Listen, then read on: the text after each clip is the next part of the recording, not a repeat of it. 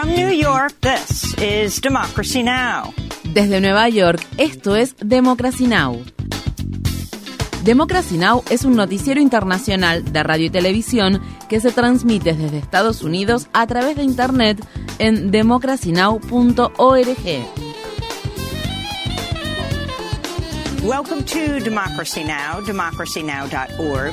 Bienvenidos a Democracy Now! en español democracynow.org barra es. El informativo de Guerra y Paz con Amy Goodman.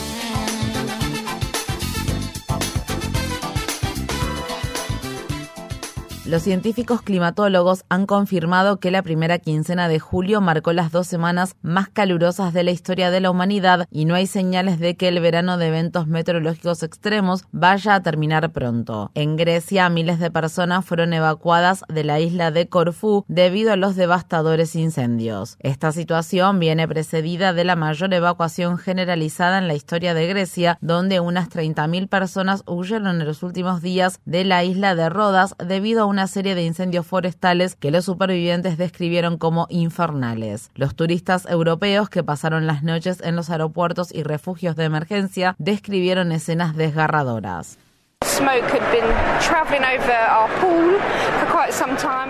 El humo se había posado sobre nuestra piscina del hotel Princess Sun durante bastante tiempo. La situación se ponía cada vez peor y empezamos a huir los helicópteros. Luego, básicamente, se podía ver el fuego en la cima de la montaña. Había mucho pánico, todos corrían y huían hacia los autobuses.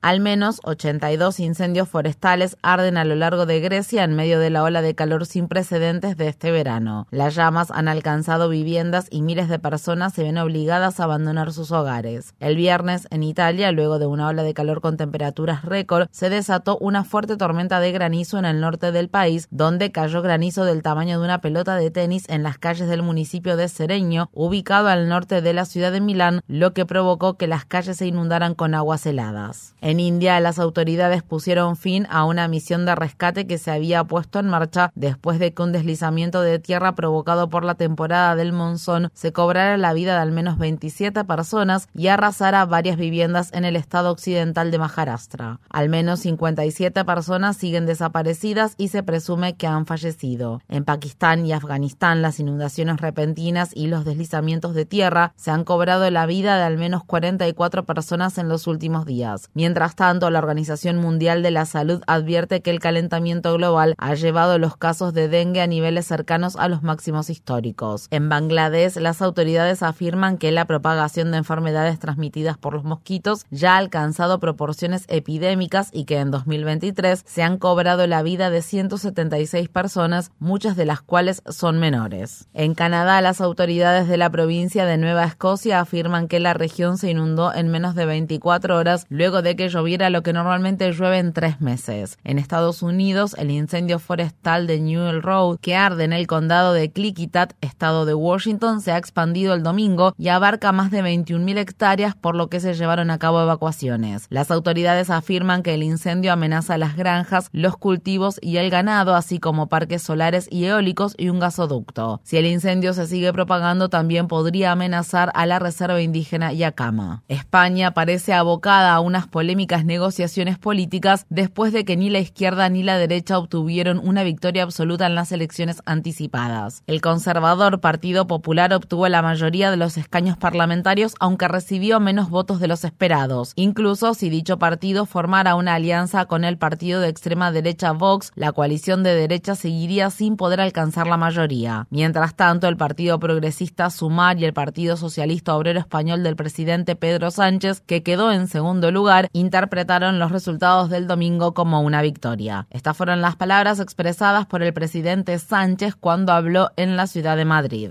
Aquellos que planteaban el machismo, el retroceso en derechos y en libertades han fracasado en el día de hoy y el bloque involucionista del Partido Popular con Vox han salido derrotados. Somos muchos más los que queremos que siga España avanzando, a que siga el camino del retroceso marcado por el Partido Popular con Vox.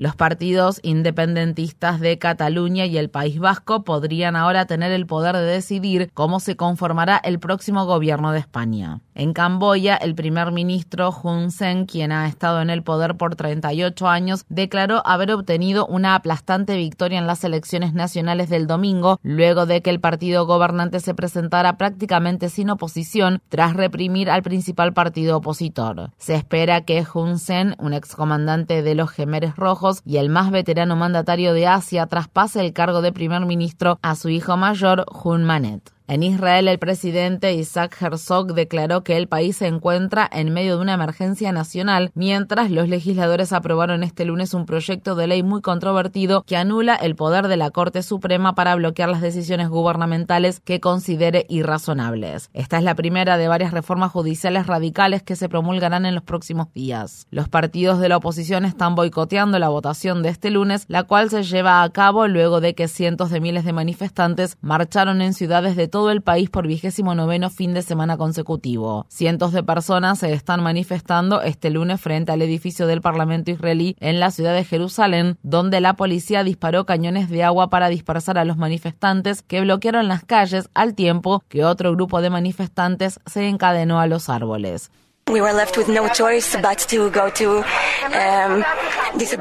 No nos quedó más remedio que acudir a la protesta a la protesta no violenta y estamos aquí para proteger nuestra democracia con nuestros cuerpos y solo nos queda tener la esperanza de que escuchen nuestros reclamos. Queremos igualdad para todos y esto es todo lo que podemos hacer. El primer ministro Benjamín Netanyahu, quien recibió el alta hospitalaria a primera hora del lunes tras someterse el sábado a una operación de urgencia en la que se le implantó un marcapasos, llegó al Parlamento israelí a tiempo para la votación. Las autoridades palestinas exigen que se investigue la muerte de un adolescente palestino que en la madrugada del sábado murió a manos de las Fuerzas Armadas israelíes en la localidad de Sebastia, en los territorios ocupados de Cisjordania. Testigos afirman que soldados israelíes dispararon más de 40 balas contra el automóvil en el que viajaba el joven de 18 años Fauzi Hani Makalfe. Asimismo, un grupo de soldados israelíes mataron a tiros a Muhammad Fawad At al-Bayed, un adolescente de 17 años que recibió un disparo en la cabeza durante una protesta que se llevaba a cabo en la localidad de Umsafa. En Nueva York, un hombre que se encontraba detenido en la cárcel de la isla de Rikers fue hallado sin vida el domingo por la mañana en su celda. Curtis Davis, de 44 años, es el séptimo preso que muere en Rikers en 2023. La semana pasada, el principal fiscal federal de Manhattan pidió que el gobierno federal se hiciera cargo del complejo penitenciario de Rikers. El alcalde Eric Adams se opone a la idea. Desde que Adams asumió el cargo en 2022, han fallecido 26 reclusos en la cárcel de la isla Rikers. En el estado de Ohio, las imágenes de video de una cámara corporal de la policía que fueron recientemente difundidas muestran cómo un agente de la patrulla estatal de carreteras le suelta un perro policía a un conductor de camiones negro desarmado tras un control de tránsito que se realizó al sur de la ciudad de Columbus el 4 de julio. Las imágenes muestran que Jadarius Rose, de 23 años, tenía las manos en alto cuando un agente le ordenó al perro atacarlo. Rose fue mordido, arrastrado por el brazo, hospitalizado y posteriormente dado de alta para ser ingresado en la cárcel del condado de Ross bajo cargos de delitos graves por no acatar las órdenes de los agentes. De momento no hay indicios de que el agente responsable de la agresión haya tenido que enfrentar alguna medida disciplinaria. En el estado de California, un video captado por cámaras de vigilancia en febrero muestra a un oficial de policía del condado de Los Ángeles golpeando brutalmente a un hombre trans de 23 años a la salida de una tienda. Emmett Brock conducía de regreso a su casa desde su trabajo como docente cuando el oficial de policía Joseph Benza lo siguió hasta el estacionamiento de una tienda 7-Eleven donde lo tiró al suelo y lo golpeó varias veces en la cabeza, acusándolo de resistirse al arresto incluso cuando Brock pedía ayuda a gritos, le costaba respirar y no presentaba ningún tipo de resistencia. Según un informe policial, Brock fue detenido porque llevaba un aromatizador colgado del espejo retrovisor. Por su parte, Brock afirma que fue agredido agredido porque levantó el dedo del medio cuando pasó junto al vehículo policial de Benza. El juicio contra Donald Trump por el manejo indebido de documentos clasificados comenzará en mayo de 2024, seis meses antes de que se celebren las elecciones presidenciales. Se espera que el equipo legal de Trump presente varias mociones que podrían retrasar la fecha del inicio del juicio. La jueza federal designada por Trump, Eileen Cannon, fijó el juicio en la Corte Federal de la ciudad de Fort Pierce, estado de Florida. El grupo de potenciales jurados provendrá de condados que anteriormente eligieron a Trump. El presidente de Estados Unidos, Joe Biden, anunció el viernes que había conseguido que siete grandes compañías tecnológicas se comprometieran a garantizar que la inteligencia artificial cumpla una serie de normas de seguridad y transparencia.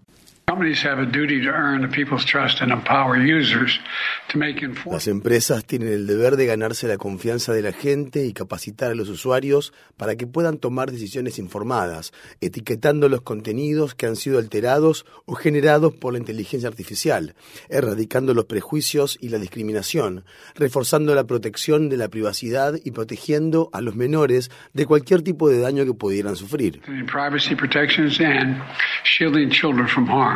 Además, las empresas se comprometieron a comprobar la seguridad de los productos antes de ponerlos a la venta, combatir las ciberamenazas y gestionar los riesgos para la seguridad nacional. Las siete empresas son Amazon, Anthropic, Google, Inflection, Meta, Microsoft y OpenAI. Los expertos celebraron el compromiso voluntario como un primer paso positivo, pero pidieron a los legisladores y organismos gubernamentales reforzar las medidas con normativas de aplicación efectiva. Cada vez más trabajadores de diferentes sectores reclaman una mayor protección frente a la inteligencia artificial. Más de 8.000 escritores, entre ellos Margaret Atwood, Jonathan Franzen y Viet Tang Wen, firmaron una carta del gremio estadounidense de escritores Authors Guild en la que se pide a los desarrolladores de inteligencia artificial que dejen de utilizar las obras que se encuentran protegidas por derechos de autor. En parte la carta dice, estas tecnologías imitan y repitan nuestro lenguaje, historias, estilo e ideas. Millones de libros, artículos, ensayos y poesías que se encuentran protegidos por derechos de autor sirven de alimento para los sistemas de inteligencia artificial, comidas interminables que no han sido facturadas. Mientras tanto, Google les ha presentado su herramienta de redacción de noticias basada en inteligencia artificial conocida como Genesis a los ejecutivos de los periódicos The New York Times y The Washington Post y de la compañía de medios News Corp propietaria del periódico The Wall Street Journal. Infórmate bien. Visita nuestra página web democracynow.org/es. Síguenos por las redes sociales de Facebook, Twitter, YouTube y SoundCloud por Democracy Now! es.